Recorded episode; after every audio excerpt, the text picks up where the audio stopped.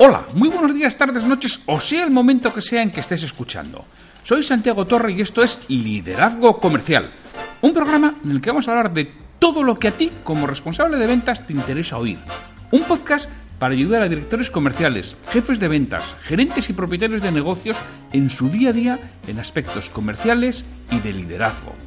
Bienvenido. Antes de empezar, permíteme que te indique que trabajo con responsables de ventas y propietarios de empresa para que sus equipos comerciales consigan vender más y mejor con los mismos recursos. Luego, a través de formación y mentoría en productividad comercial y liderazgo. Si quieres formación de calidad para tu equipo comercial o mentoría para ti, me tienes en www.santiagotorre.com. Miércoles 19 de junio de 2019. Ya sabes que los miércoles en Liderazgo Comercial tenemos un episodio de ventas desde cero. La semana pasada en esta parte de ventas lo que hice fue responder a preguntas que tenía acumuladas y hoy retomo un poco el hilo de dónde estábamos. Estábamos últimamente en la parte de falsas creencias de los comerciales y eso es exactamente lo que vamos a hacer hoy. Hoy voy a hablar de una nueva falsa creencia comercial para intentar desmontarla y dar mi punto de vista, mi opinión, mi forma de verlo quizás sea diferente y sobre todo que te haga reflexionar como responsable de un equipo de ventas. Entonces, si quieres oír la, falsa creencia, tendrás que esperar después de la presentación porque ya mismo comenzamos.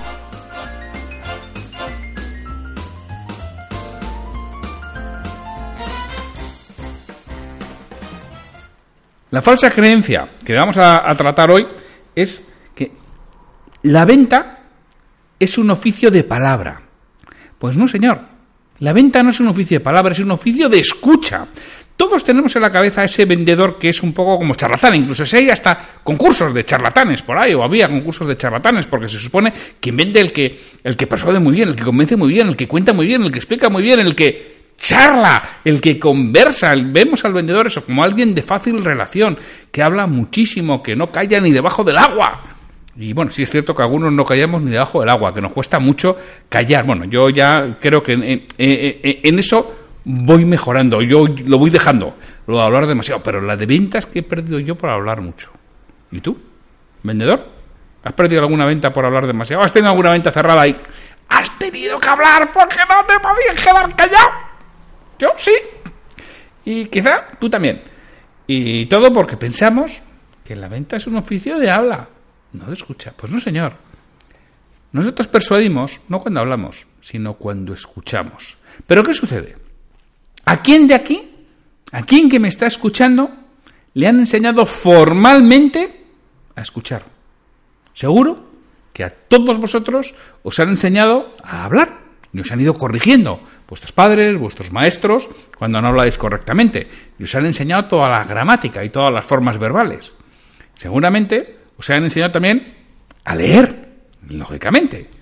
Y después de leer os enseñaron a escribir. Y luego algunos, no muchos, pero algunos privilegiados, les han enseñado a hablar en público. Y les han enseñado incluso oratoria. Y les han enseñado hasta hacer presentaciones. Pero, ¿a cuántos de vosotros os han enseñado formalmente a escuchar? Es algo que no se enseña. El otro día contaba con el libro Negociar es fácil y sabe cómo de Alejandro Hernández, que decía que él es abogado, licenciado en Derecho. Y dice cuando estudió Derecho, ellos estudiaron Derecho Penal, Derecho Civil, Derecho Mercantil, Derecho Procesal, hasta Derecho Canónico. Y dice, ¿y sabéis lo que hace el mayor, la mayor parte del tiempo un abogado? Negociar. Y no nos enseñaron a negociar. Bueno, pues a los vendedores nos han enseñado de todo, cómo presentar, cómo argumentar, cómo hacer nuestro... de todo. Pero no nos han enseñado formalmente a escuchar. Y resulta que la venta es un oficio de escucha, no de palabra. Con lo cual estamos más perdidos que un pulpo en un garaje.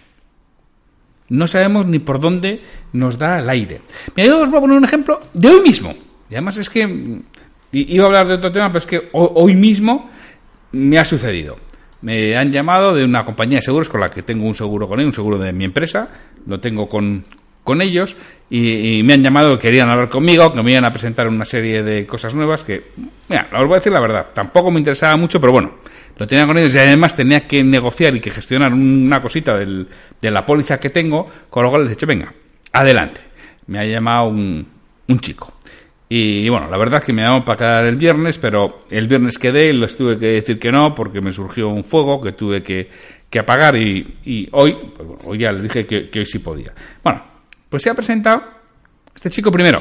Yo tengo las oficinas en un, en un edificio empresarial y yo le he dicho, vale, quedamos, pero llámame por favor porque vamos abajo. En mi oficina hay más gente, no quiero hablar y prefiero hablar abajo que hay salas. Bueno, pues se ha presentado la oficina. Primero, no he escuchado.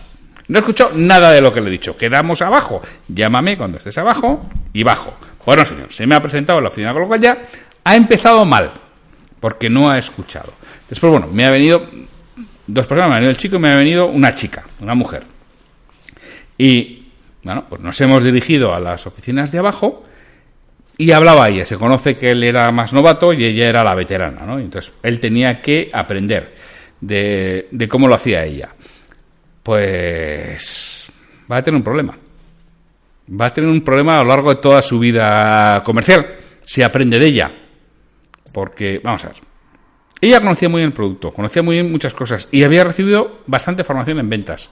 Se nota, yo no me he identificado como formador en ventas, yo me he identificado como coach de negocios.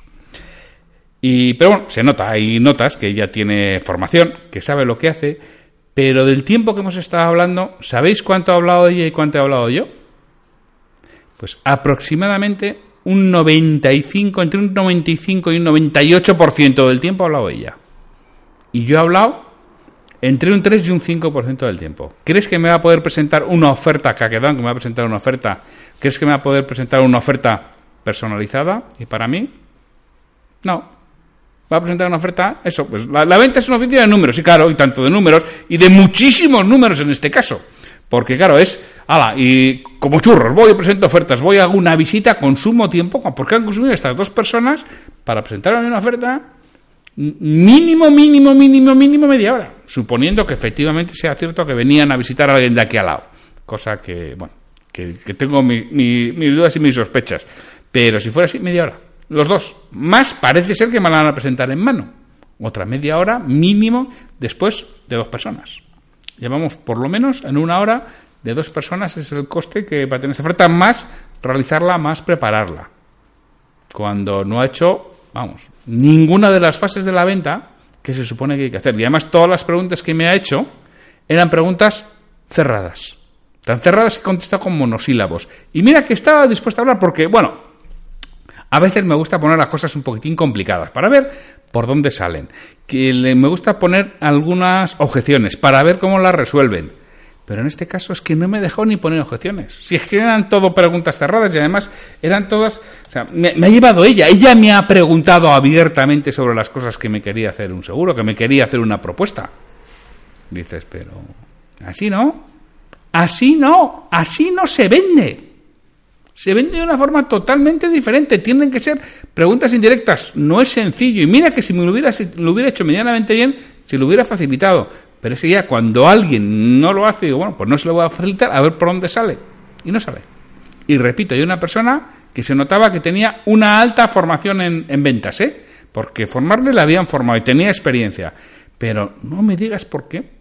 Educamos a la gente en que cuente, en que hable, en que lance lo que se llama su pitch de ventas su argumento de ventas, que no, que no van por ahí los tiros, que indudablemente tienes que tenerlo, que indudablemente tienes que conocerlo, que indudablemente tienes que utilizarlo, pero de un modo absolutamente diferente. Tienes que escuchar, tienes que oír y para eso hay que formar a la gente en la escucha, que no se forma a la gente en la escucha, se forma a la gente en la venta, en, perdón, en el habla en intentar persuadir a través de la palabra, se persuade a través del oído. Y tenemos que escuchar no solamente con los oídos, tenemos que escuchar con los ojos, tenemos que ver su comunicación no verbal, tenemos que ver qué realiza, cómo lo realiza, en qué momentos, en qué cosas cambia la dilatación de sus pupilas o entra una sonrisa.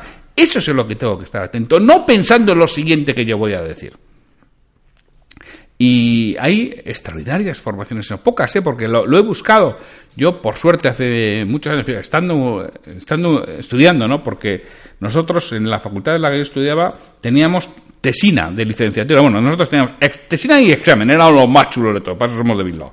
Unos tienen tesina de licenciatura, otros tienen examen de licenciatura, de licenciatura cuando estudias en una, o cuando estudiabas, hoy en día no lo sé, ¿eh? en una universidad, pero yo estudié en la Universidad de Deusto Y la necesidad de esto, para convalidar el título, tenía o bien tesina de licenciatura examen de licenciatura. Nosotros las dos cosas.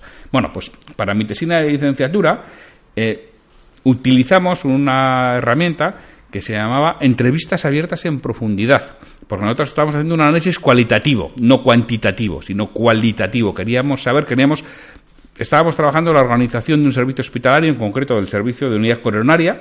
Entonces, bueno, pues nos entrevistamos con personas de los hospitales de referencia de aquí, el Hospital de Galdácano, el Hospital de Cruces, del Hospital de, de, Basurto, unidad coronaria, y lo que hicimos era eso, entrevistas abiertas en profundidad.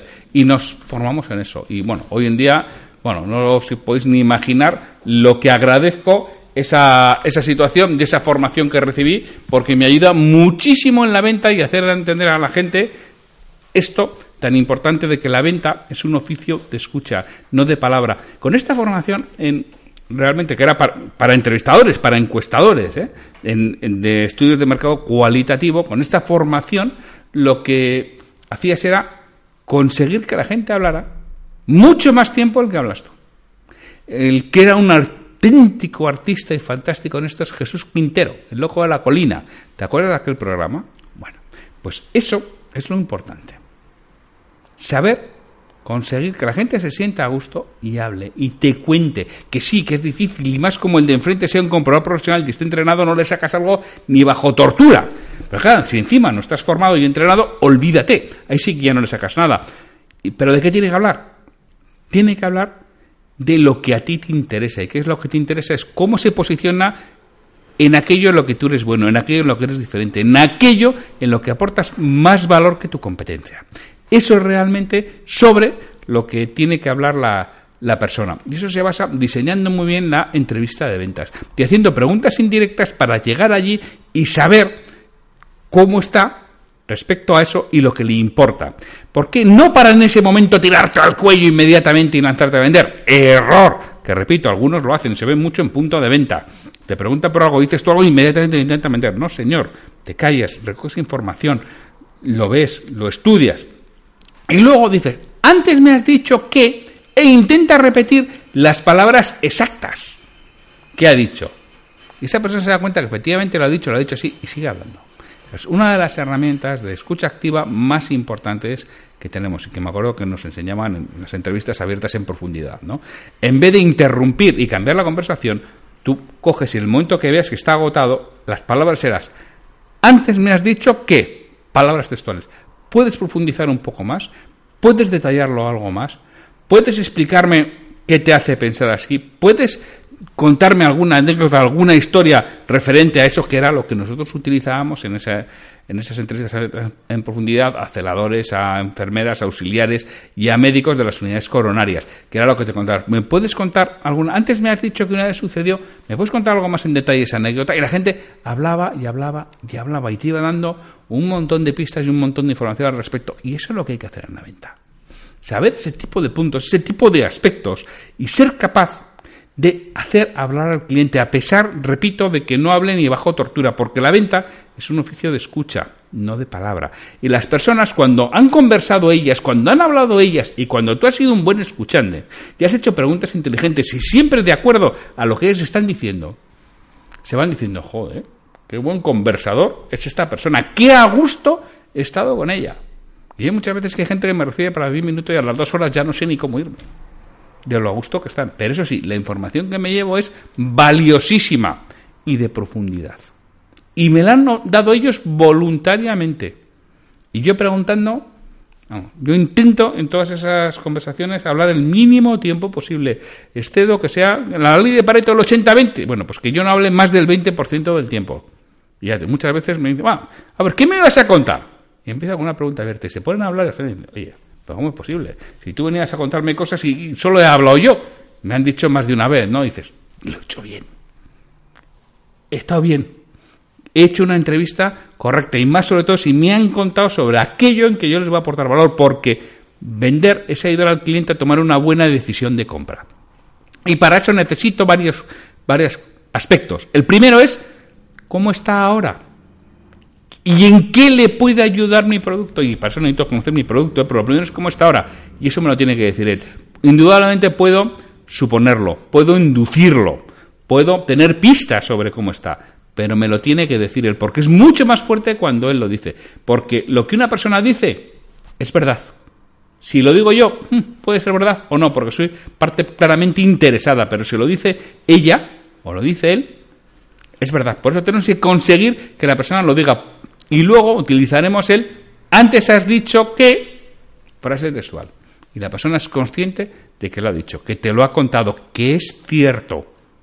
Y a partir de ahí, ahora sí, argumentas, tu pitch de ventas, tu argumentario de ventas, tú llámalo como te dé la gana. Ahí sí, tus beneficios de por qué haciendo negocios contigo va a obtener precisamente eso, una ventaja, va a obtener un beneficio, va a mejorar lo que realiza, que en función de las dimensiones del DIX serán resultados, experiencia, tranquilidad o conocimiento, calidad, que es lo que va a buscar cada una de las personas que si lo, has visto cuando te lo ha ido contando y te lo ha ido expresando, te va a facilitar mucho, realmente puede ayudarle, repito, no es venderle algo que no necesita, algo que no le va a aportar valor, no, no, ayudarle con algo que necesita, algo que le va a aportar valor, eso es vender. Lo otro será, yo qué sé qué, no voy a, a calificarlo. Bueno, no lo sé si te he convencido con esta falsa creencia, que desde luego para mí lo es, y para mí la clave de un buen vendedor está en cómo escucha y sobre todo cómo ha preparado esa entrevista de ventas para poder escuchar con mucha más claridad y escuchar aquello que realmente le interesa, que es cómo se posiciona el cliente frente a aquello en lo que él es diferente. Si le importa o no le importa, si no le importa va a tener un problema de precio. Si lo conoce o no lo conoce, si no lo conoce mejor porque le voy a aportar valor desde el inicio.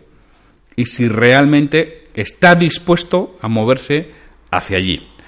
Bueno, pues sin mucho más, ya me despido hasta mañana que nos tocará un episodio sobre liderazgo. Así que sin mucho más, hasta mañana. Me gustaría contar con vuestra retroalimentación y que me digáis qué es lo que quisierais escuchar, sobre todo para los monográficos de aspectos comerciales y de liderazgo. Si este episodio te ha aportado valor, te agradecería que lo compartas en redes sociales para que otras personas lo conozcan. Me ayudarás a ganar difusión y que este esfuerzo que realizo con el programa cobre sentido. Mira, si este episodio lo escuchas en iTunes, te agradecería una reseña de 5 estrellas en la plataforma. Si lo haces en iVoox, puedes darle al botón de me gusta en cada episodio que escuches o dejarme un comentario en lo que es el programa Liderazgo Comercial. Te lo agradeceré muchísimo y responderé todos los comentarios y haré mención en un nuevo episodio del podcast. Para cualquier duda, consulta, comentario o para contratarme, para que trabaje contigo y conseguir que tu equipo comercial venda más y mejor, me puedes encontrar en mi web www.santiagotorre.com o en el correo podcast.santiagotorre.com. Hasta el próximo episodio.